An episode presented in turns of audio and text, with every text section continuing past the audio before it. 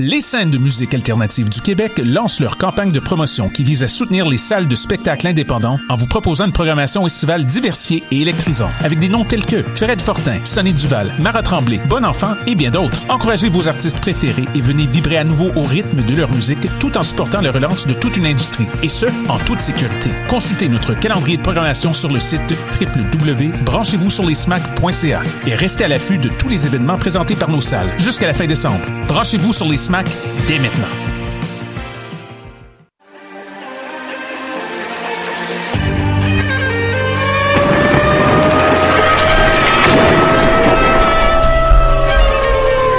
Car la guerre est toujours la sanction d'un échec.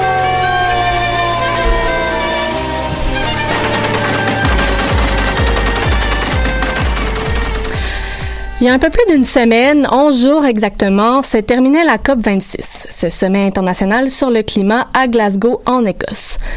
Cette semaine, à plein feu, on vous a donc préparé une émission un peu différente, un spécial climat. Ensemble, on va décortiquer les grands enjeux climatiques qui tiennent, euh, ben en fait, qui lient encore ou divisent les pays, autant au niveau des solutions, avec un exemple de solidarité un peu probable, peu probable en fait, entre le Bangladesh et la Norvège, euh, qu'avec des, des exemples plus sombres et concrets des conséquences des changements actuels et à venir, notamment au niveau de la gestion de l'eau, des migrations, des conflits.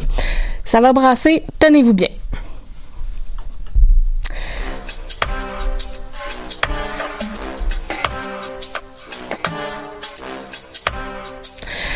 Donc, euh, avant de plonger dans le vif du sujet, je vous rappelle que vous pouvez en tout temps interagir avec nous par l'intermédiaire du Facebook Live de l'émission ou en, nous écrivant sur notre page Facebook. Et Thomas, comment tu vas? Je t'entendais euh, tousser. Est-ce que tu es prêt? Veux-tu une gorgée d'eau? Ouais, ben justement, c'est un peu le concept avec mon sujet parce que moi je parle de l'eau. Puis honnêtement, j'en aurais peut-être besoin, mais là je pense que ça va. Je me suis. Euh, Parfait. Il y a une petite, une petite sécheresse à ma gorge. D'accord. Donc on commence avec toi qui a la tâche assez complexe justement de vulgariser et résumer l'enjeu de l'eau au niveau international en 7 minutes. J'espère que tu es prêt. euh, je veux juste mentionner d'ailleurs avant que tu commences qu'on survole en une heure beaucoup de matière, mais que c'est évidemment pas exhaustif. On a choisi de prendre quelques exemples concrets pour établir des fondements. Euh, des problématiques qui touchent beaucoup plus beaucoup plus de pays qu'on va mentionner.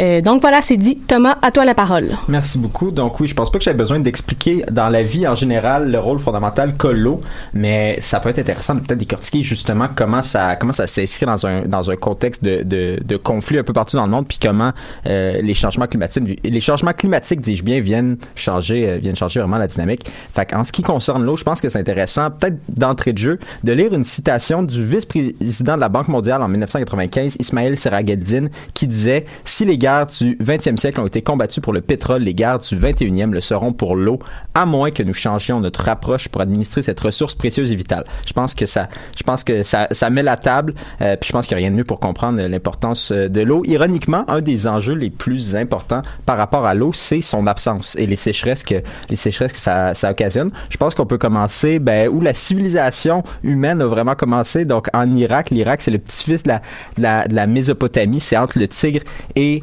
euh, et l'Euphrate, puis c'est vraiment ces deux cours d'eau-là qui permettent d'avoir quelque chose en Irak, sinon ce serait vraiment le désert, puis c'est cette espèce de plaine, euh, puis les plaines autour qui sont capables d'être euh, qui sont capables d'être irriguées, puis sont capables d'avoir une d'avoir une civilisation. Mais les sécheresses et la diminution du niveau d'eau du Tigre et de l'Euphrate ont donc une incidence considérable sur le bien-être général du pays, puis on l'a vu dans les dernières années, ces niveaux baissent et baissent et baissent et baissent, et on a vu aussi dans les dernières années en Irak que les guerres ben, sont juste n'ont pas changé, sont là depuis à peu près 30 ans. Puis il y a eu une grande incidence de ces guerres-là.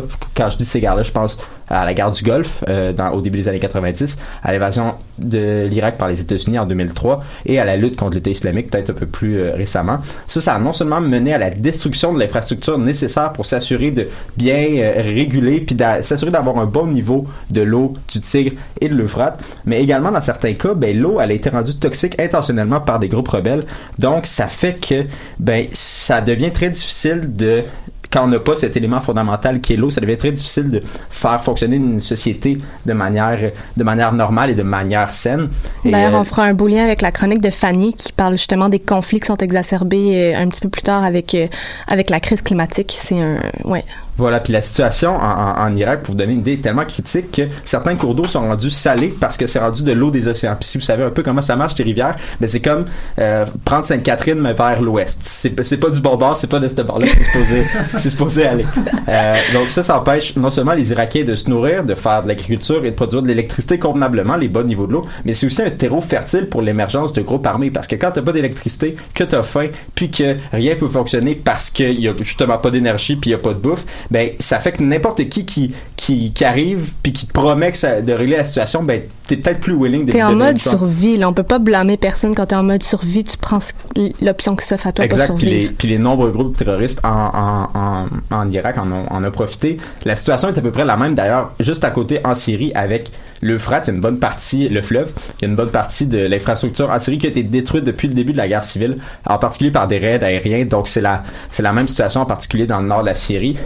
Puis, par-dessus le marché pour l'Irak, euh, la Turquie, la Syrie et l'Iran ont tous construit des barrages autant sur le Tigre que sur l'Euphrate, ce qui, bien sûr, exacerbe la situation de, sécheresse qui est déjà euh, qui est déjà exacerbée, disons, par euh, par les changements climatiques. Le gouvernement turc a d'ailleurs, déjà entamé son projet de construire 22 barrages et 19 centrales hydroélectriques sur le Tigre et l'Euphrate parce que les rivières prennent leur source en Turquie. Puis, c'est tellement devenu malheureusement, hum, hum, ça fait tellement partie du quotidien que c'est devenu une tactique militaire littéralement. La construction de barrages euh, est utilisée par certains groupes pro-Turquie dans le nord de la Syrie euh, pour assécher, en fait, malheureusement, les, forces démocratiques syriennes, qui est une armée à majorité kurde, qui est juste au sud. Puis ça, ça aurait été impossible sans les changements climatiques parce que euh, tu on pouvait construire un barrage, mais normalement, il, y devrait avoir encore, encore de l'eau. Puis la situation est un peu la même en, entre l'Éthiopie et l'Égypte au, quant au Nil. -hmm. Puis la sécheresse amène aussi euh, d'autres types de problèmes qui, a priori, ne semblent pas reliés au climat. Un bon exemple, c'est la, dés la désertification, oui, au Sahel et comment ça a contribué à l'essor de groupes comme euh, Boko Haram et avec le temps au regain de certaines tensions au Nigeria qu'on a déjà abordé euh, lors d'émissions précédentes, justement. Ouais, ben la désertification, c'est un peu, euh, un peu de la sécheresse avec une twist.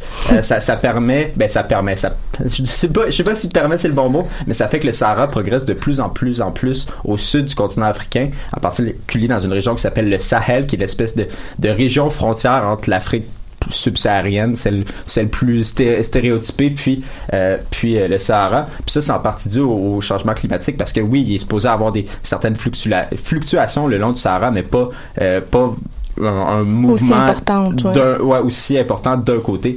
Euh, puis il y a certains gouvernements du Sahel d'ailleurs qui sont au courant de ça puis qui ont essayé de, de, de, faire un projet de grande muraille verte en plantant plein plein plein plein plein plein plein d'arbres avec des résultats pour l'instant mitigés mais qui vont mais qu'on espère vont empêcher le, le désert de progresser. Mais ça ça a, un, ça a pas juste des impacts environnementaux, ça exacerbe aussi certains conflits. Euh, comme l'explique un rapport de l'Institut des États-Unis pour la paix, puis je vais, je vais le lire rapidement, les mauvaises réponses au changement climatique créent un manque de ressources de terre et d'eau. Ces pénuries sont suivies d'impacts secondaires négatifs, comme la maladie, la faim et le chômage. De mauvaises réponses à ces problèmes ouvrent la porte au conflit. Puis c'est un peu comme il, comme y a eu en Irak, l'instabilité climatique d'un territoire, ça représente souvent une opportunité pour euh, quelqu'un peut-être mal intentionné qui veut justement se démarrer un groupe armé. Puis euh, c'est pas une, c'est pas la seule, mais c'est une des raisons qui explique, entre autres, l'émergence euh, du, euh, j'allais dire fameux, mais en anglais on dit infamous, là, infamous groupe, oui. euh, groupe Boko Haram. Puis d'ailleurs, plusieurs soldats de Boko Haram qui sont justement des gens qui ont dû quitter leur maison à cause de la sécheresse et du manque de nourriture, euh, autant dans le nord du Nigeria que dans les pays, dans les pays voisins. Puis ça, ça, ça occasionne aussi d'autres tensions, alors qu'il y a plein de gens qui, qui migrent du nord du Nigeria vers le sud, alors que le nord, comme dans plusieurs pays, est à majorité musulmane, le sud à majorité chrétienne. Il y a des clashs, des clashs oui. Bien. Fanny nous en fera un, un, bel exemple aussi dans sa chronique. Mais là, rapidement, le temps file, mais tu nous parles de, de sécheresse, mais des fois aussi avec les changements climatiques, on va assister à des trop surplus d'eau finalement, un peu comme au, Bangladesh, si je comprends bien, où est-ce qu'ils ils font face à des inondations importantes. Oui, puis non seulement ça, au Bangladesh, c'est une espèce de cas de deux pour un. Il y a trop d'eau des fois et pas assez d'eau. Donc le Bangladesh, le, le sol de géographie s'est construit, euh, ben, ben, pas construit là, mais c'est autour, euh, ça s'est développé vraiment autour du détroit du Gange. Euh, donc c'est des plaines qui sont de base très inondables, mais là avec le, la montée des niveaux de l'eau, ça fait qu'on peut plus vraiment pour, dans certaines régions, on peut juste plus vraiment habiter là et que ça soit convenable et que ça soit normal. Euh, en contrepartie de ça, il n'y a pas assez d'eau douce dans certains territoires, ce qui pose un problème, euh, ce qui pose un problème pour l'alimentation, si on le sait. Puis euh, il y a aussi certaines sécheresses. Puis c'est surtout si on peut peut-être faire un parallèle avec, le, avec la Colombie-Britannique, c'est qu'il y a un déséquilibre climatique. C'est pas nécessairement que les phénomènes ne devraient pas arriver parce que des inondations au Bangladesh, c'est relativement normal, mais c'est qu'il y en a trop, puis c'est des trop grosses. Puis voilà, puis ça, ça va forcer des certaines migrations de masse. Mais je pense que Olivier euh, va être mieux outillé que moi pour, Ben oui, euh, ben pour en parler. je te remercie beaucoup Thomas pour cette chronique puis te, te souligner un point important, c'est pas que euh, il y en a jamais eu, c'est qu'il y en a plus, c'est des déséquilibres, donc c'est important de le souligner, de faire la distinction. Et là Olivier, je me tourne vers toi parce que justement tu vas nous, par- euh, nous parler des mouvements migratoires qui sont occasionnés euh, non par euh, les conflits, quoique des fois oui, mais Fanny va nous en parler justement plus tard. J'arrête pas de la mentionner, mon Dieu, on a hâte à sa chronique. Mais Olivier, euh, tu nous parles des flux migratoires occasionnés par les changements climatiques. Donc, quelles sont les tendances actuelles dans les migrations environnementales? Oui, ben en fait, qu'on parle, euh, qu'on parle d'ouragans, d'inondations, de sécheresses, les, les catastrophes climatiques ont toujours façonné les mouvements migratoires. Donc, il s'agit d'un phénomène qui est vraiment loin d'être nouveau, qui devrait s'amplifier dans les prochaines années. Donc, c'est du moins ce que souligne Ndeye Dainaba Ndiaye, qui est professeure de droit de l'immigration à l'UQAM et directrice de l'Observatoire sur les migrations internationales, les réfugiés, les apatrides et l'asile. On l'écoute. Je voudrais vraiment que les gens comprennent que les, déplacements de population, c'est un phénomène naturel. Ça, c'est une chose. Donc, les déplacements soient économiques, politiques ou, ou climatiques. Deuxième chose importante, les changements climatiques vont avoir un impact majeur. On l'a déjà. Mais dans, dans quelques années, euh, on va avoir des déplacements massifs de population de part et d'autre dans pratiquement tous les continents. Wow! L'ordi prend le contrôle. Donc, ouais, euh, une autre chose qui est importante euh, à savoir, c'est a vraiment quelques exceptions près. La grande majorité des migrants qui sont forcés de quitter leur territoire pour des raisons climatiques vont se déplacer à l'intérieur de leur pays. faut quand même pas minimiser ces, euh, ces déplacements-là à l'intérieur des frontières d'un pays. C'est quand même des déplacements qui ont des impacts sociaux et économiques importants. Et vraiment, la plupart des migrants qui sont forcés de, de quitter vont se relocaliser de manière euh, euh, Mhm. En 2020, donc les désastres naturels ont causé le déplacement interne de 30,7 millions de personnes. Et ça, c'est trois fois plus que les conflits armés. Ça, je trouve ça incroyable. Ça m'a tellement surpris, On ces parle beaucoup, beaucoup de conflits, mais les, les migrations climatiques, c'est un phénomène qui existe déjà et qui a toujours existé. Puis vraiment, dans ce chiffre-là, c'est 98, 98% des départs qui vraiment sont causés pour des causes climatiques. Ça veut dire qu'on va exclure les, les phénomènes géologiques comme les tremblements de terre, les éruptions volcaniques. Et la plupart vraiment des régions touchées vont être l'Asie, l'Afrique subsaharienne, ainsi qu'à l'Amérique latine. Puis de quelle manière ces, réchauffements climatiques-là vont affecter euh, ce phénomène de flux migratoire, justement? Mais on peut, on peut identifier trois facteurs qui vont augmenter l'ampleur des migrations climatiques dans les prochaines années. Donc, il y a d'abord la hausse du niveau de la mer, il y a la dégradation des sols, ainsi que les dérèglements climatiques. Avec le, si la tendance se maintient avec le réchauffement actuel, la Banque mondiale estime qu'il y aura 143 millions de migrants climatiques C'est en complètement 2050. fou. C'est complètement fou, complètement fou. Et euh, en fait, le, le réchauffement de la planète va aussi avoir un impact sur, sur toutes les migrations. Donc ceux qui ne, même sur les migrations qui ne partent sur les migrants qui, je veux dire, qui ne partent pas pour des raisons environnementales. Donc, Mme Ndiaye a dit qu'il est difficile de concevoir le, le climat comme un facteur causal unique des migrations. Mais clairement, euh, on, ne peut pas voir la migration cli- climatique comme un, phénomène isolé, comme une cause spécifique. Donc, déjà, euh, quand on parle de migration, donc de mouvement de personnes, de mouvement de population d'un pays vers un autre ou vers plusieurs pays, euh, selon la trajectoire des uns et des autres, il y a plusieurs facteurs qui s'entremêlent. Donc, on a parlé de, de migration climatique, euh, on a parlé de conflits aussi. En fait, 95% des migrants qui sont forcés de se, reca- de se relocaliser à l'intérieur de leur pays à cause d'un conflit armé vivent dans des pays qui sont jugés vulnérables au changement climatique. Mhm. On- On va, on va revenir justement sur ces pays-là qui sont, euh, qui sont jugés vulnérables euh, très rapidement. Oui, euh, un, un- Ouais, ben on peut, on peut rapidement dire la, la Syrie, je veux dire qui pendant l'hiver Ouais. a des chutes de neige vraiment euh, épouvantables, beaucoup d'inondations, ça a été très difficile pour les, les organisations humanitaires. Puis est-ce qu'on pourrait voir des réfugiés climatiques arriver au Canada dans un futur proche? Mais c'est c'est peu probable qu'on assiste à vraiment une crise migratoire internationale parce que les migrations devraient continuer à se dérouler à l'intérieur des frontières. Même s'il y avait une, une immigration massive, la, la notion de réfugié climatique, ça n'existe pas. Donc à l'heure actuelle, un, un demandeur d'asile, en fait, on peut demander l'asile pour différents motifs de persécution, qui sont tous prévus dans la Convention relative au statut de réfugié, mais il n'y a aucune mention des raisons environnementales. Donc ça veut dire que le Canada pourrait refuser le statut de réfugié à un demandeur d'asile qui quitte son pays pour, des, pour une catastrophe climatique. Wow. Il, va y avoir quelques exceptions. Donc, euh, la Convention indique qu'un pays ne peut pas renvoyer un migrant qui risque de subir la torture ou des traitements dégradants euh, dans son pays d'origine. Et, euh, dire, avec la, jurisprudence, la doctrine, on arrive à, on pourrait, on pourrait indiquer que les, menaces climatiques pourraient, on pourrait invoquer ce principe-là pour des, des menaces climatiques.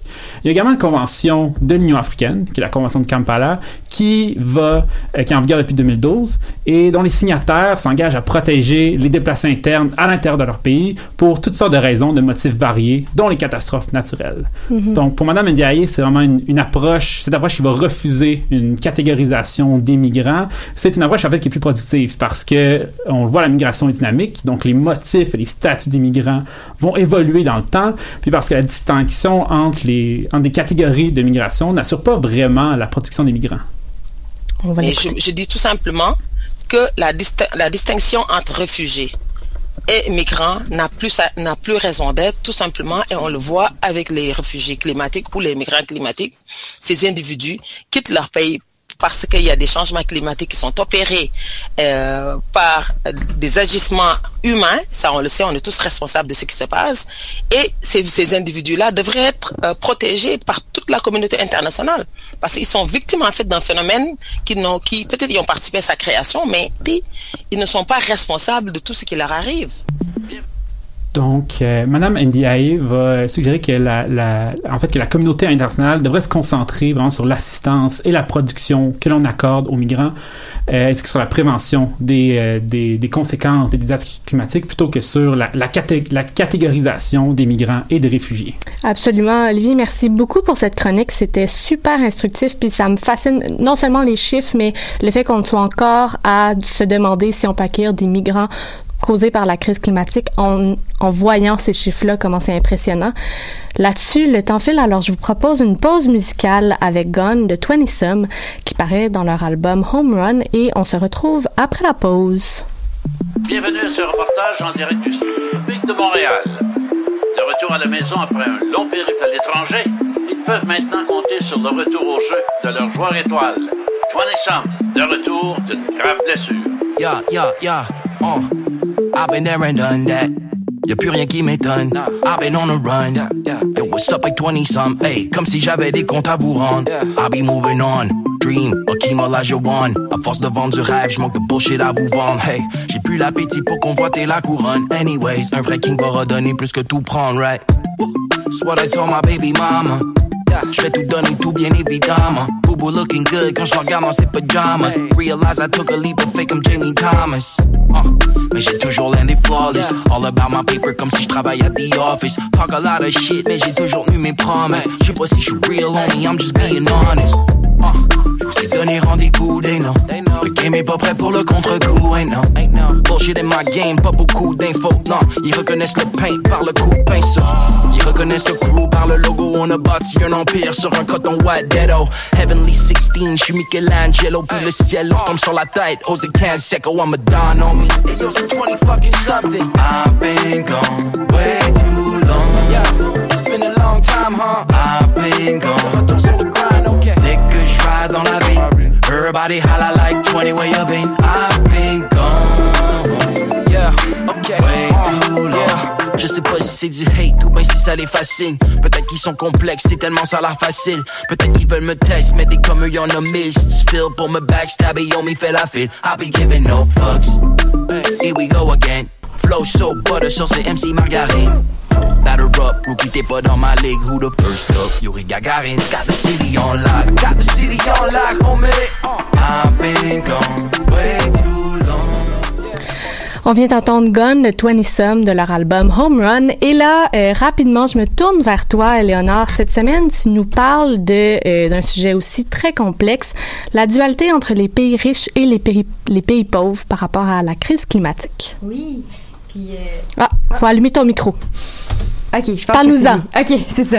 Mais oui, il faut, euh, faut tout d'abord prendre conscience des- des inégalités entre les pays riches puis les pays pauvres en ce qui concerne les changements climatiques. Tu sais, la Chine, les États-Unis, le Japon puis la Russie se retrouvent dans les pays qui polluent le plus.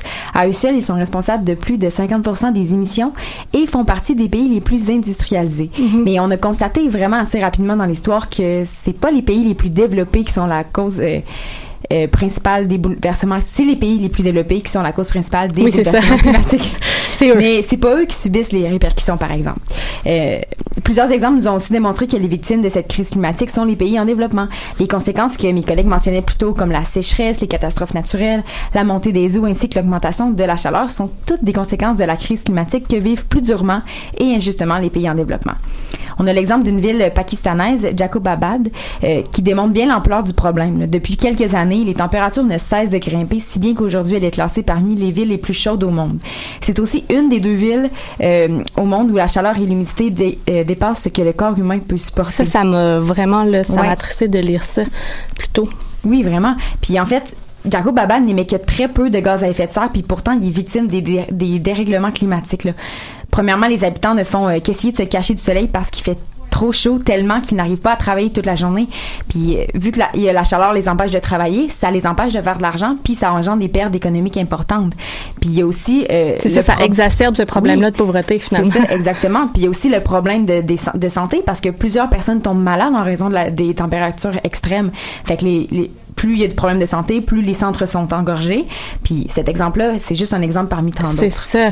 Puis au niveau des pays riches, est-ce qu'ils devraient pas avoir une dette, tu sais, on, on parle d'injustice, est-ce qu'ils devraient pas avoir une dette sociale envers les pays plus pauvres? Ben, c'est ce que pensent les Nations Unies puis les pays en développement. Euh, il y a 12 ans, lors de la COP 15 à Copenhague, les COP pays... 15. COP 15. Tu sais, À Copenhague, les pays riches euh, s'étaient engagés dans un financement du climat.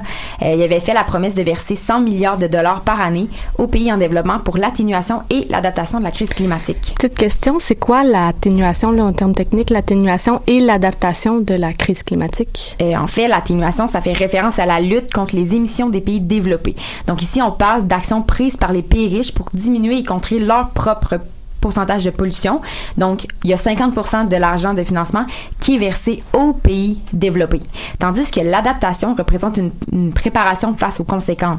Fait que là, ce sont des actions qui visent à réduire les risques auxquels les communautés sont confrontées en raison des changements climatiques. Puis dans cette partie, l'argent est versé aux pays en développement. OK. Donc, de ces ça, la 100 différence. millions-là, 100 millions, 100 milliards? 100 milliards. 100 milliards, 50 milliards aux pays riches pour diminuer leur, pour atténuer, puis 50 milliards pour, aux pays plus pauvres, Pour plus pauvres pour, euh, pour atténuer. Parfait. Puis en plus, les pays en développement avaient fait une demande pour que soient rajoutés les pertes et préjudices. Euh, cette fois, cette demande-là permet aux pays de recevoir un financement pour réparer ce qui est déjà brisé. là. Puis dans l'accord de, Paris- de Paris, euh, il était inscrit que tous les pays en développement étaient éligibles à ce financement-là. Mais je sais pas, je ne suis pas euh, 100% sûre que cette euh, décision-là soit acceptée en- euh, à la COP 26. Je sais qu'il qu'il avait parlé, mais je pense que les pays en- en- développés étaient tellement pas euh, investis que ça l'a juste passé sous silence, puis on n'en a même pas entendu parler à la fin. Mais là, par exemple, la, la promesse de 100 milliards de dollars, elle n'a pas été euh, tenue Par les pays riches. par les pays riches. Euh, sais, pour vous donner une comparaison, là, en 2019, les pays riches ont versé moins de 80 milliards de dollars, soit plus de 20 milliards en dessous de la promesse, alors qu'ils ont versé 555 milliards pour subventionner les combustibles fossiles. Quelle, euh, ouais, quelle belle comparaison, ça. rentre dedans. Euh, Est-ce qu'il y a une nouvelle entente qui a été prise justement avec euh, cette fameuse COP26 qui vient tout juste de terminer? Ben oui et non. Là. La, la promesse faite en 2015 devait être remplie pour 2020 si ça n'a pas été le cas. Et D'après les retours de la COP 26, ils prévoient de remplir cet engagement pour 2023. Mais même s'ils réussissent à On respecter... repousse à chaque fois. Ça. Mais même s'ils réussissent à respecter cette promesse-ci, euh, selon plusieurs rapports, il faudrait que les pays riches versent par année aux pays pauvres 300 milliards de dollars considérant l'état actuel de la situation. Ben oui, on a de la misère à verser 100 milliards de dollars Ouais. il y a 12 ans, mais là, c'est 300 C'est milliards ça. de dollars. Puis, euh, C'est ça, c'est un objectif vraiment gros, puis les pays industrialisés ne semblent pas vraiment investis dans cet engagement d'après leurs interventions à la COP 26. là. Pour vous donner une petite idée, là, lors de la, de la COP 26, le président Joe Biden a déclaré qu'il donnerait pour le financement du climat 3 milliards de dollars par année. là. Considérant la quantité d'émissions que les États-Unis émettent, je sais pas si 3 milliards c'est suffisant, mais je veux pas non plus m'embarquer là-dedans. Puis il faut pas oublier que les promesses non tenues de la part des pays riches ont des réper- répercussions directes sur les pays pauvres. Puis le fait de ne pas respecter ces promesses-là entraîne aussi une perte de confiance des pays pauvres à l'égard des pays riches. Ben oui, c'est certain. Puis c'est un défi colossal pour les pays en développement de lutter contre euh, les effets des changements climatiques. Effectivement, en plus de, combattre déjà les changements climatiques, les pays en, en développement luttent pour leur économie post-COVID-19 et plusieurs autres problèmes aussi. là. Puis j'ai d'ailleurs fait une découverte vraiment intéressante dans mes recherches. Il existerait, selon une étude de l'Université de Stanford en Californie, une température idéale pour l'agriculture et la santé humaine. Puis tu sais, on sait que la majorité des pays riches sont des pays du Nord, alors que la, majorité des pays pauvres sont au Sud. Et puisque les pays du Nord sont des pays froids, avec le réchauffement climatique, ils se rapprochent de cette température dite idéale et donc par le fait même gagnent en richesse, en richesse, alors que les pays plus pauvres qui ont déjà des températures chaudes, ben ils s'éloignent de cette de cet idéal de température là, donc ils s'appauvrissent encore plus. Puis il est aussi à noter que si les inégalités face à la crise climatique persistent entre les pays riches et les pays pauvres au cours des dix prochaines années, cela fera basculer dans la pauvreté 130 millions de personnes. C'est fou. Donc, ce que tu es en train de me dire, c'est que en plus d'avoir déjà une injustice, des injustices assez flagrantes, plus ça, Ça va profite. avancer, plus ça va faire profiter. Donc, élargir le gap entre les pays pauvres et les pays plus riches Ouais, euh, au niveau des inégalités climatiques. C'est vraiment triste. C'est fascinant, Mm. les, ce que tu as trouvé, mais c'est vraiment triste. Et puis là, euh, ben, on va poursuivre euh, tout de suite vers toi, Lucas. Tu Mm. vas aborder l'aspect économique. On parlait de sous, justement. Éléonore, tu nous parlais d'injustice et de, de milliards de dollars. Toi, tu vas nous, euh, nous parler euh, des nouvelles problématiques ou même voir des opportunités pour certains États, euh, par, en commencer par les voies maritimes. Mm, Exactement. Puis euh, juste avant ça, euh, pour rebondir un petit peu sur ce qu'Éléonore disait, faut pas oublier qu'en plus, avec tous euh, ces moyens qui seraient éventuellement mis en place justement pour lutter contre la crise climatique et aider les pays euh, pauvres, techniquement ou en voie de développement, à sortir de ça, euh, on va dire que les pays qui sont industrialisés profitent quand même euh, de toutes, euh, on va dire, les matières premières et aussi de la création de biens bon marché pour pouvoir alimenter leur propre économie dans la Mhm. consommation, ce qui Ben est assez oui. paradoxal. Effectivement. Donc, euh, ben moi en fait, euh, dans le fond, comme on l'a mentionné plus tôt dans l'émission, euh, le dérèglement climatique est en train aussi de modifier euh, la configuration de plusieurs territoires partout euh, sur la planète. euh, ce qui suscite de nouveaux enjeux, notamment sur le plan territorial et économique. Euh, vous en avez sans doute entendu parler. Par exemple, le réchauffement climatique est en train de modifier et de faire fondre les glaciers dans la zone arctique, ce qui cause en fait une prolonga- prolongation pardon, de l'accessibilité à cette zone et à ces routes maritimes. Donc, euh, il y en a deux. Il y a la route du nord-est qui passe sur, euh, qui longe en fait les côtes sibériennes de la Russie et la route du nord-ouest qui passe de l'autre côté euh, chez nous, en haut, au Canada. Euh, en fait, ces passages-là sont déjà plus ou moins ouverts l'été, mais sont, vont être en fait sensiblement ouverts beaucoup plus longtemps durant l'année. Exactement. Puis il y a potentiellement aussi la création de nouveaux passages euh, dans plusieurs années quand vraiment euh, la glace va avoir beaucoup plus fondu. Sans oublier que l'Institut de géologie des États-Unis euh, note que l'Arctique abriterait 29% des réserves de gaz et 13% des ressources pétrolières pardon, non exploitées de la planète, soit 90 milliards de barils, ce qui est non négligeable. Euh, oui, j'ai aucune idée de ce que ça représente, 90 milliards de barils, mais ça sonne gros. Euh, donc, en effet, la zone arctique, c'est un point géostratégique pour les transports de marchandises. Tu le disais, l'exploitation de ressources naturelles qu'elle renferme, mais qui sont les principaux acteurs qui se disputent le contrôle de ces voies, euh, de ces voies praticables? Ben, dans le fond, comme je l'ai dit un petit peu plus tôt aussi, par rapport, on va dire, aux chemins qui sont déjà dessinés, on va avoir le Canada et la Russie qui vont être en première ligne, mais il y a beaucoup aussi d'acteurs qui sont sous-jacents. Parce que, euh, on le sait très bien, qui dit transport de marchandises, dit économie, et tout le monde veut un petit peu sa part du gâteau par rapport à ça. Euh, alors, dans le fond, là, par rapport à la Convention des Nations Unies sur le droit à la mer et en vertu des statuts des eaux intérieures, chacun des passages, donc le nord-ouest pour le Canada et le nord-est pour la Russie, sont, entre guillemets, dépendants euh, du pays. Euh, cependant, le Canada a déclaré officiellement qu'il n'avait pas nécessairement l'intention d'interdire euh, la, la, navigation pardon, internationale dans les eaux de l'archipel et se réserve plutôt le droit de réglementer la navigation afin de protéger l'environnement arctique. Parce qu'ils, en fait, disent qu'une marée noire ce qui à mon avis est plutôt logique, serait un désastre écologique euh, dans le milieu naturel arctique. C'est ça, se réserve le droit de protéger contre les désastres climatiques. Exactement, oui.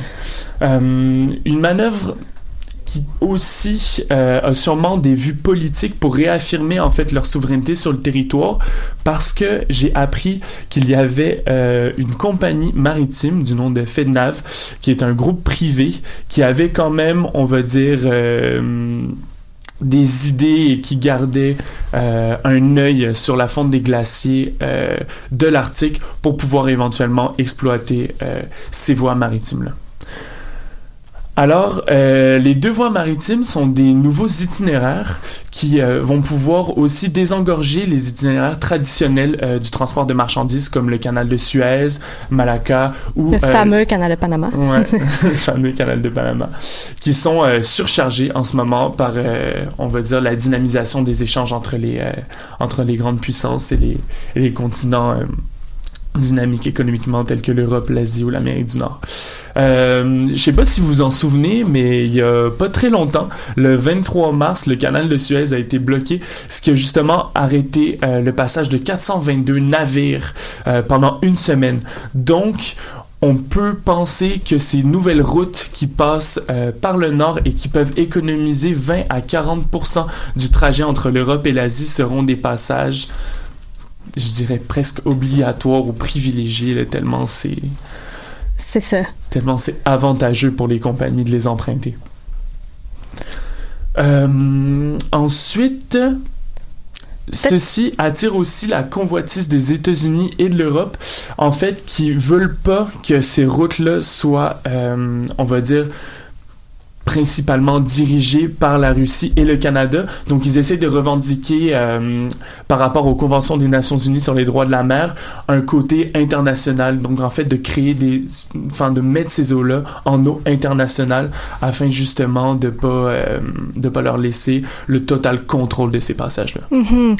C'est une situation très complexe. Ça vaudra la peine de faire notre fameuse émission sur le droit maritime, je pense, pour décortiquer un peu plus qu'est-ce qu'il en est du droit maritime. Mais on en comprend quand même que euh, ces changements-là qui vont être apportés sont plus des opportunités pour mhm. ces pays, pour la Russie, pour le Canada. C'est plus des opportunités stratégiques peut-être pour plein de pays euh, en termes de voies maritimes qu'une conséquence grave finalement. Euh, mm. C'est surtout une conséquence qui est pas nécessairement directe. Là. Ça va venir mhm. sûrement dans les années à venir parce que justement la glace n'a pas encore totalement fondu, puis les hivers restent quand même assez rudes et le climat plutôt compliqué pour exploiter ces ressources. Merci beaucoup.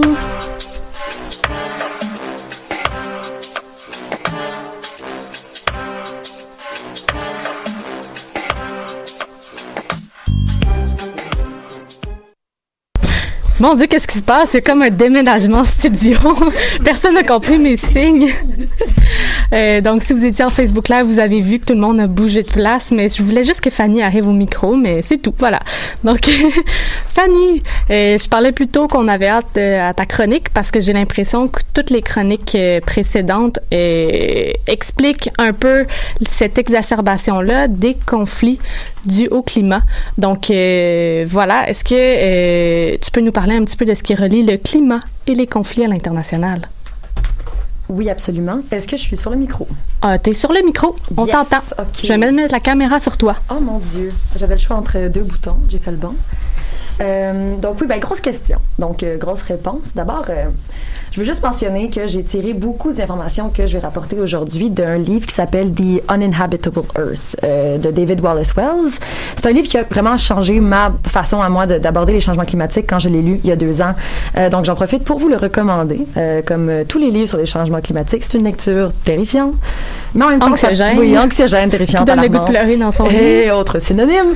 Mais en même temps, ça permet d'imaginer un peu le, le futur de notre planète de manière un petit peu plus lucide. Puis ça, ça peut être rassurant quand même de savoir à quoi s'attendre. Donc, dans ce livre-là, David Wallace Wells, il compare le lien entre les changements climatiques et les conflits avec le lien qui relie les changements climatiques et les ouragans ou d'autres catastrophes climatiques. C'est-à-dire que les changements climatiques causent pas plus de conflits, mais ils les rendent plus probables. Euh, puis des chercheurs ont même réussi à quantifier les liens entre la température puis la violence. Puis d'après leurs résultats, pour chaque demi-degré de réchauffement, nos sociétés vont voir une augmentation de 10 à 20% de probabilité de conflits armés. Puis avec une planète 4 degrés plus chaude, ça pourrait vouloir dire deux fois plus de conflits qu'on en voit aujourd'hui. Euh, c'est une prédiction qui est inquiétante, en considérant que selon l'Organisation météorologique mondiale, l'ONM, on pourrait atteindre 3 degrés de réchauffement d'ici la fin du siècle. Euh, mais après ça, pas besoin d'attendre 30 ans pour observer des conflits causés par l'augmentation des températures. Euh, il y a certains chercheurs qui spéculent que la hausse des tensions des, derniers, euh, des dernières décennies pardon, au Moyen-Orient, c'est un résultat de la pression exercée par le réchauffement climatique, entre autres. Ben, entre autres aussi parce que la sécheresse et les mauvaises récoltes sont liées à- de près à la radicalisation. Euh, de 1980 à 2010, près du quart des conflits dans des pays ethniquement diversifiés ont commencé dans des mois marqués par des désastres météorologiques. C'est intéressant, mais c'est aussi euh, épeurant. C'est épeurant. À quoi est-ce qu'on attribue la relation entre le climat, concrètement entre le climat et le conflit? Ben, une grande part de la réponse euh, se résume à l'agriculture et à l'économie. Euh, ça veut dire que quand les récoltes sont mauvaises, puis la productivité baisse, l'ordre social est troublé. Euh, puis après ça, si on ajoute des sécheresses, puis des canicules à tout ça, ça peut amplifier des clivages politiques qui sont préexistants. Puis aussi en créer d'autres. Beaucoup de ces clivages-là peuvent provenir et proviennent même déjà dans certains pays des migrations forcées et de l'instabilité sociale et politique qui sont causées par le réchauffement. En gros, ce qu'il faut retenir, c'est que le climat, c'est jamais l'unique raison d'un conflit, mais plutôt l'étincelle qui va venir enflammer un ensemble complexe euh, de tensions sociales. Je te faisais un petit signe, c'est juste parce que tu cognais sur la Oh table mon Dieu, et je on l'entendait. C'est pas grave, t'es fâché. Je suis, dés- ah, je suis vraiment en colère. Je suis en colère contre nos leaders politiques. Je voulais juste défendre les oreilles de nos auditeurs et auditrices. Vraiment. ce Moi, je veux juste défendre l'humanité, mais c'est correct. Je vais me calmer. Calme-toi. mais Fanny? Ceci, ceci étant dit, après ma méditation, d'après David Wallace Wells, c'est à cause de la complexité du lien entre climat et conflit qu'on a de la difficulté C'est pas à le drôle. voir et à prévoir en conséquence. en général, on a tendance à croire que les conflits sont largement déterminés par la politique et l'économie, alors qu'ils sont en fait tous trois gouvernés par les conditions établies par un climat en augmentation rapide. Est-ce qu'on a des cas de figure de conflits climatiques qui, qui se passent aujourd'hui, actuellement? Oui, on peut parler d'Haïti. hein. C'est un des pays les plus touchés par les changements climatiques euh, à ce jour. Euh, Juste en cinq ans, le pays a été frappé par des inondations majeures, euh, l'ouragan Matthew, l'ouragan Irma et deux tremblements de terre majeurs encore. Ces catastrophes-là ont fait des milliers de sinistrés, des milliers de morts. Puis en plus, les rendements agricoles haïtiens diminuent à chaque année à cause des saisons de pluie qui, depuis quelques années, emmènent pas la moindre goutte. C'est ça. Ouais. Sans parler de ce que de ce qu'Eleanor disait plus tôt aussi, du fait qu'il y a un degré euh, climatique, puis plus la température réchauffe, moins ça risque d'aider finalement le- l'agriculture. Exactement, exactement. Puis c'est super dur pour les récoltes en ce moment en Haïti. Là. Puis euh, la précarité qui résulte de ces catastrophes-là, là, justement économiques, puis aussi juste des personnes qui perdent leur maison, qui perdent leur sécurité, ben ça résulte en une hausse vraiment exponentielle de la violence à Haïti. Notamment, euh, UNICEF rapporte une augmentation de 62% de la violence envers les femmes depuis leur dernier rapport euh, de 2020. Ça, c'est genre un an. C'est fou. C'est vraiment fou. L'instabilité euh, qui paralyse le pays. Et elle empêche aussi de relever les défis humanitaires auxquels il fait face naturellement. Euh, D'après Human Rights Watch, Haïti se retrouve aujourd'hui avec sa pire flambée de violence en presque 30 ans. En janvier et septembre de cette année, c'est même pas un an, là, près de 1000 homicides intentionnels, 130 enlèvements et 80 cas de violences sexuelles ont été signalés. Ces chiffres-là sont attribuables aux impacts de l'instabilité climatique, mais il faut aussi souligner que la corruption qui sclérose le système politique haïtien rend la réponse du gouvernement encore plus lente et inadéquate. Donc, c'est encore, comme je le disais, un, un- un ensemble de, de facteurs, puis pas juste les changements climatiques qui causent ces désastres-là. Puis tu as mentionné les conflits liés au climat au Moyen-Orient tantôt. Est-ce que tu voudrais revenir développer rapidement là-dessus? Oui, ben, un des exemples les plus importants, c'est c'est la guerre de 2011 en Syrie. Mhm. Euh, comme je l'expliquais plus tôt, l'instabilité climatique n'a pas causé ce conflit à elle seule, mais elle a amplifié des nombreux problèmes qui frappaient déjà le pays, comme l'instabilité politique, la pauvreté, puis la rareté des ressources. Euh, avant, la, la Syrie bénéficiait vraiment de terres fertiles et productives, puis de températures stables. Mais à partir de 1980, le pays a été frappé par trois grandes périodes de sécheresse anormale. Euh, la dernière période, euh, qui s'est étirée de 2006 à 2010, a battu le triste record de la pire sécheresse en 900 ans. 900 ans? Ouais, c'est comme, ouais, en tout cas, c'est pas quelque chose que tu affiches dans ton salon, mettons. La, la baisse de précipitation puis la montée de la température ont mené à la désertification puis vraiment à la dévastation des terres agricoles. Il y a 800 000 personnes qui ont perdu leur revenu en conséquence de ce choc et 85 des animaux d'élevage sont morts. Ici aussi, on avait eu un peu cette problématique-là, mais on est loin du 85 Mais je me rappelle, il y a quelques années, dans le bas du fleuve, euh, à cause de la chaleur, les porcs, avait une grosse vague de, de morts porcines Mhm. à cause de la chaleur. Donc, j'imagine même pas euh, Non, c'est 85 d'animaux d'élevage morts peut avoir comme conséquence au niveau de l'approvisionnement alimentaire? Ben c'est ça. Puis si tu passes d'un climat qui est comme clément puis tempéré à un climat désertique complètement, tu perds tellement une énorme partie de, de ce qui ce qui constitue un peu ben le, le- la vie sur cette terre là. Mm. C'est assez logique, mais en même temps c'est vraiment terrible. Euh, mais à cause des mauvaises récoltes aussi, le, le pays a dû commencer à importer du grain en énorme quantité. Ça, ça a fait doubler le prix de la nourriture. La sécheresse a continué, puis la population a commencé à désespérer. Ça, ça explique pourquoi, en, ben, en partie, pourquoi euh, 1,5 million de travailleurs ruraux ont migré vers les villes pour trouver du travail. Puis les fermiers appauvris qui sont restés sur leur terre sont devenus des cibles faciles pour des recruteurs de groupes extrémistes comme l'État islamique. C'est un peu une pente fatale, c'est beaucoup plus complexe que ça, mais ça démontre quand même comment ça va vite euh, avec euh, des, perturbations euh, liées au climat. Donc, euh, perte d'emploi, migration vers les villes, déclin du pouvoir d'achat, désespoir. La crise climatique a réuni puis amplifié tous ces facteurs-là nécessaires au conflit qu'on connaît aujourd'hui. Puis comme l'explique Stéphane de Mistura, qui est l'ancien envoyé spécial de l'ONU en Syrie, les dérangements climatiques ont servi d'amplificateurs et de crise, de la crise politique qui se conduisait en Syrie. Si on considère ce que David Wallace Wells explique en ce qui concerne la hausse des probabilités de conflits en lien avec les changements climatiques, ben le scénario qu'on observe en Syrie et en Haïti va sans aucun doute se répéter dans d'autres pays, malheureusement. Puis c'est important de, de faire la distinction, comme tu l'as fait dans ta chronique si bien, mais de le rappeler, c'est pas une cause directe, mais c'est un amplificateur important de tout qu'est-ce qui peut causer des conflits. Donc, c'est euh, c'est important de garder un œil là-dessus. Je vais vous proposer une courte pause musicale euh, avec Tammy de Onipa, directement de sortie de son album Tapes of Utopia. On va probablement pas la jouer au complet, malheureusement, mais allez l'écouter. euh, donc, je répète le nom de l'album, Tapes of Utopia, c'est très bon. Euh, Onipa, qui est un groupe afro-futuriste du Ghana et de Londres. On vous retrouve après la pause.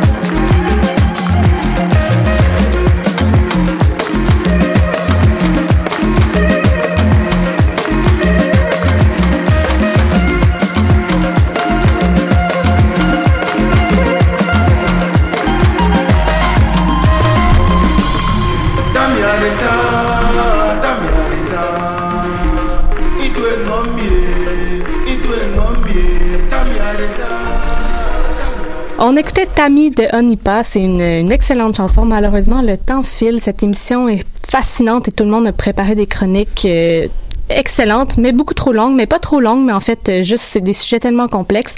Euh, donc, euh, allez écouter cet album, Tapes of Utopia. Je me tourne vers toi.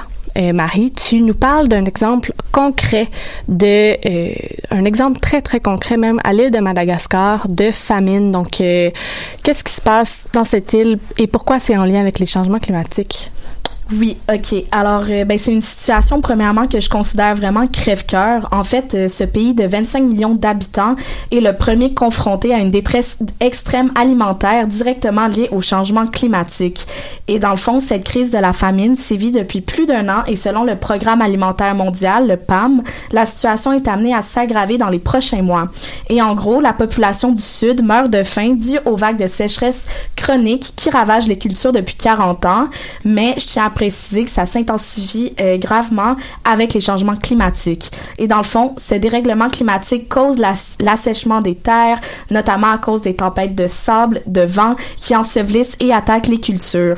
Et l'absence de pluie depuis plus d'un an empêche les cultures d'avoir lieu et la sécheresse est si forte que des fleuves se vident complètement. Et d'ailleurs, depuis plus d'un siècle, la déforestation a aussi un lien majeur avec la protection des cultures face aux tempêtes de sable. Alors, euh, la pratique principale du pays, le tavi, soit la culture de riz pluvial pratiquée par les paysans malgaches, fait donc des ravages. Et cette culture traditionnelle par brûlis est à l'origine de la dispersion euh, de plusieurs forêts, ce qui affecte les récoltes. Peux-tu nous détailler l'ampleur de la crise alimentaire, euh, justement, face à cette population? Oui, ben en fait, l'ampleur de cette famine, c'est vraiment catastrophique. Les Malgaches du Sud euh, mangent pour survivre, c'est épouvantable, des cactus, des racines, des criquets, et ils sont même rendus à faire bouillir du cuir non comestible pour se nourrir. Donc, euh, cette crise de la famine sévit depuis plus d'un an, et selon le PAM, la situation est amenée même à s'aggraver dans les prochains mois.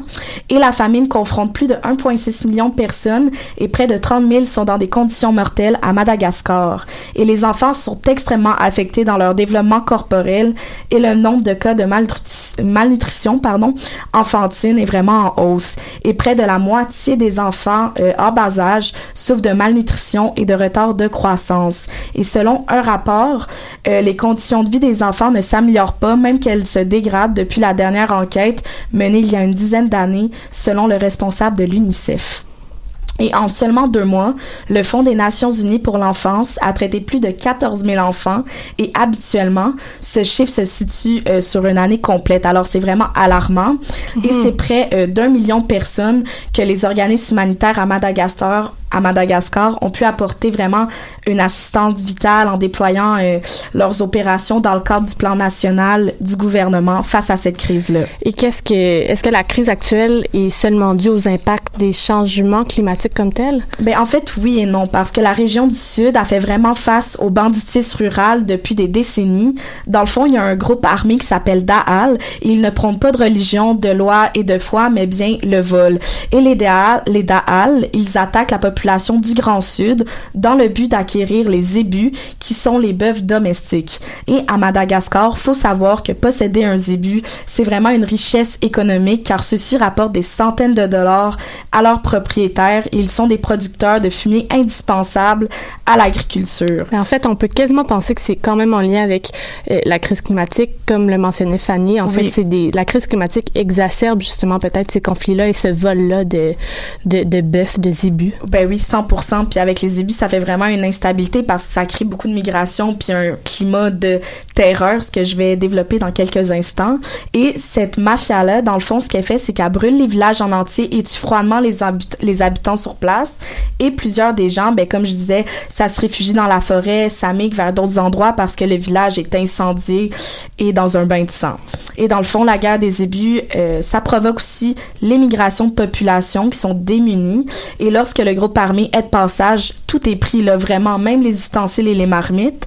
Donc, les gens ont de moins en moins de ressources et de matériel pour le peu de nourriture qu'ils ont, c'est-à-dire euh, les cactus et les racines. Ouais. Et c'est vraiment minime. Et euh, pour la sécurité des habitants et d'une distribution alimentaire efficace, il y a l'équipe USAD. Dans le fond, c'est une unité spéciale anti-Daal qui a été créée en 2016 et elle établit des distributions alimentaires militaires. Et celle-ci est le seul groupe d'élite pour le district de 340 000 habitants. Et il est vraiment important euh, qu'il y ait une distribution alimentaire qui soit armée puisque c'est fréquent que les Daal s'emparent euh, des ressources des aides humanitaires. Et les centres de migrants, dans ce cas, sont souvent euh, explosés, dans le sens sont saturés complètement dû à ces attaques et à la crise climatique. Marie, le, le temps file tellement. Oui. J'ai envie peut-être Oui. que tu nous dises rapidement, là, selon l'ONU, c'est vraiment, euh, euh, la, la première famine euh, qui est liée au changement climatique. Euh, c'est, je, je, je- je voyais dans ta chronique, c'est ce que a déclaré le coordonnateur résident des Nations Unies à Madagascar. C'est terrible, c'est le visage de la crise climatique, comme tu le disais. Mhm. Est-ce que, euh, qu'est-ce que dit la scène internationale là-dessus? Oui. Ben, premièrement, en 2015, Madagascar et 20 autres pays vulnérables et pauvres face à la crise climatique se sont manifestés à l'international pour dénoncer leur situation face au climat en créant leur club, le V20, à l'inverse du G20, les pays les plus riches au monde. Et dans le fond, ils, ils ont mentionné quand ils ont créé leur groupe, et je cite, nous regroupons 700 millions de personnes et nous sommes unis dans notre vulnérabilité face au changement climatique, a expliqué ce tout nouveau groupe. Et selon l'ONU et son rapport des agences alimentaires, Madagascar et, Madagascar et l'Éthiopie sont au niveau de l'alerte maximum face à la crise alimentaire et le PAM, le Fonds international de développement agricole et l'Organisation des Nations unies pour l'alimentation euh, et l'agriculture demandent à la communauté internationale un financement d'urgence pour contrer ces impacts-là dans le monde euh, au changement climatique et ce en renforçant les capacités des pays à lutter contre ceux-ci. Et pour terminer, je fais ça vraiment rapidement, mais je trouve ça vraiment important de mentionner que présentement, euh, la famine fait plus de 690 millions de victimes dans le monde et selon les Nations Unies, l'objectif zéro faim d'ici 2030 ne sera pas atteint malheureusement. Cet objectif avait pour but d'éliminer la faim, permettre une sécurité alimentaire, amener une meilleure nutrition et promouvoir une agriculture durable et responsable. Et si la tendance se maintient, le nombre de personnes dans cette situation dépassera les 840 millions euh, d'ici 2030. Alors voilà. C'est vraiment difficile d'entendre. Ça fait, ça fait beaucoup de chiffres, là. Tu sais, c'est- puis il faut se rappeler que c'est pas que des chiffres, finalement. C'est des vraies Mhm. personnes, c'est des visages. Ta chronique était très concrète, axée sur le réel, avec une situation précise de ce qui se passe à Madagascar. C'est dur à entendre, mais je pense que c'est important. Puis, euh, ben, ça va faire un pont peut-être à une chronique un peu plus légère avec toi, Laetitia, qui va nous aborder les, euh, Laetitia, tu vas nous aborder, comme je disais, excuse-moi, les, les, les solutions, mais une solution plus concrète, donc, de certains pays qui essaient de lutter contre les changements climatiques. Oui, exactement. Est-ce qu'on est-ce qu'on t'entend bien? Voilà, on t'entend. Donc, euh, oui, tu disais, le partenariat entre le Bangladesh et la Norvège est un bon exemple de ces deux pays qui s'entraident. Oui, exact. Euh, ben en fait, les deux pays s'entraident de différentes façons du côté de l'environnement, mais surtout dans l'industrie de navires recyclés, donc c'est-à-dire l'industrie de démantèlement d'anciens navires. Puis euh, la Norvège donne du financement au Bangladesh. Par exemple, la Norvège a décidé d'injecter euh, une somme de 1,5 million de dollars en US sur une période de 18 mois qui a débuté en novembre 2020. Donc, euh, cette somme d'argent sert entre autres à améliorer les conditions dans lesquelles les travailleurs et les travailleuses de l'industrie de bateaux recyclés au Bangladesh euh, pour améliorer leur environnement de travail en le rendant plus sécur- sécuritaire, pardon, puis en améliorant l'empreinte écologique de l'industrie. Donc, euh, c'est ça. Donc, l'industrie des bateaux recyclés au Bangladesh a beaucoup été critiquée puisque les travailleurs et les travailleuses du secteur ne sont pas protégés. Donc, euh, d'après l'organisme à but non lucratif Young Power and Social Action, au moins 11 personnes sont mortes en travaillant cette année. Puis aussi, le Bangladesh s'est donné comme objectif d'améliorer et de moderniser toutes les installations de son industrie pour février 2023, comme promis dans la Hong Kong International Convention for the Safe and Environmentally Sound Recycling of Ships en 2009. C'est un, un partenariat qui semble peu probable, la Norvège et le Bangladesh. C'est quoi l'intérêt de la Norvège d'aider le Bangladesh? Ben, en fait, euh, les deux pays sont situés proches des côtes maritimes, donc ils ont l'opportunité de travailler sur tout ce qui touche euh, les océans. Euh, par exemple, les deux États ont le même souci de contrôler le niveau des mers en raison du réchauffement climatique. Et pour l'industrie des navires recyclés, la Norvège a de l'expérience là-dedans, donc c'est pour ça qu'elle aide le Bangladesh. Mais leur relation ne s'arrête pas seulement à la cause environnementale. Leur lien remonte à bien plus longtemps. Donc, fun fact, la Norvège a été un des premiers pays à reconnaître l'indépendance du Bangladesh en 1972. Puis ensuite, depuis les années 90, époque où l'économie du Bangladesh a commencé à s'améliorer, les deux pays entretiennent des liens économiques quand même forts. Il y a la présence de la compagnie norvégienne, par exemple, de télécommunications qui s'appelle Telenor, qui est un des plus gros investisseurs du pays nordique au, Bangla- au Bangladesh. Donc, ça le démontre un peu euh, leur lien. Puis pour revenir au côté euh, des solutions, si je me trompe pas, dans le cadre de la COP 26, 19 pays aimeraient créer des voies maritimes zéro émission. C'est ça? Donc Ouais, on parlait de voies maritimes plutôt avec Lucas, mais là on parle de voies maritimes zéro émission. Oui, exact. Donc, en fait, il y a le Canada, les États-Unis, le Costa Rica, le Japon et le Chili qui font partie, entre autres, euh, des pays qui ont signé le Clydebank Declara- Dec- Declaration for Clean Shipping Corridors ce mois-ci dans l'optique de créer éventuellement des chemins maritimes zéro émission. Donc, euh, les pays signataires se sont entendus de créer au moins six corridors verts d'ici 2025.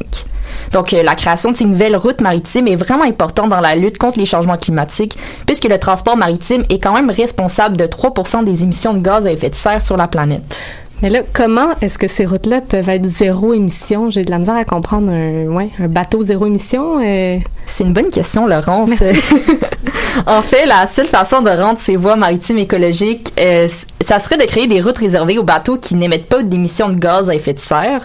Donc, ça implique que les pays signataires de l'accord auront le devoir de soutien pour obtenir des carburants zéro émission ou bien de créer des infrastructures pour la décarbonation, tout en ayant des règlements pour mieux contrôler euh, cette industrie-là. Est-ce qu'il existe déjà des navires zéro émission? Ben concrètement non, mais au mois d'août dernier, CNN rapportait dans un article qu'une compagnie norvégienne qui s'appelait Yara International souhaitait créer le tout premier navire de commerce zéro émission. Donc si tout fonctionne comme prévu, le bateau qui serait 100% fonctionnel à à l'électricité et autonome ferait son premier trajet en deux villes du Norvège d'ici la fin de l'année. Mais depuis le reportage, euh, j'ai rien lu de plus récent pour ce projet, donc j'espère que ça va se concrétiser.